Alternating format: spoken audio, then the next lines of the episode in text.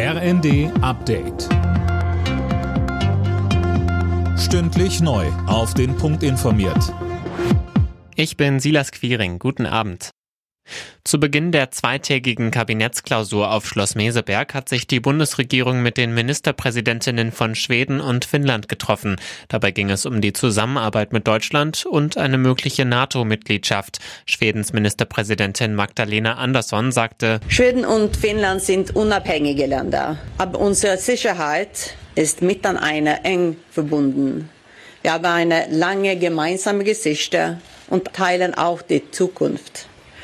Und zusammen mit Deutschland teilen unsere Länder ein tiefes Bekenntnis zu gemeinsamen europäischen Werten wie Demokratie, Völkerrecht und die unantastbare Menschenwürde.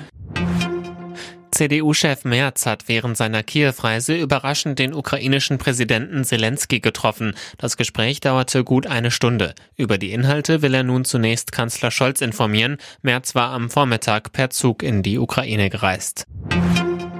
Das geplante EU-Ölembargo gegen Russland sieht offenbar Ausnahmen vor. So sollen etwa Ungarn und die Slowakei mehr Zeit für die Umsetzung bekommen. Mehr von Philipp Rössler.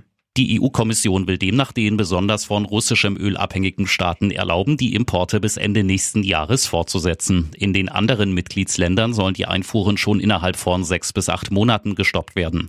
Das Ölembargo ist Hauptbestandteil des neuen Sanktionspakets gegen Russland. Morgen wollen sich damit die EU-Mitgliedstaaten beschäftigen.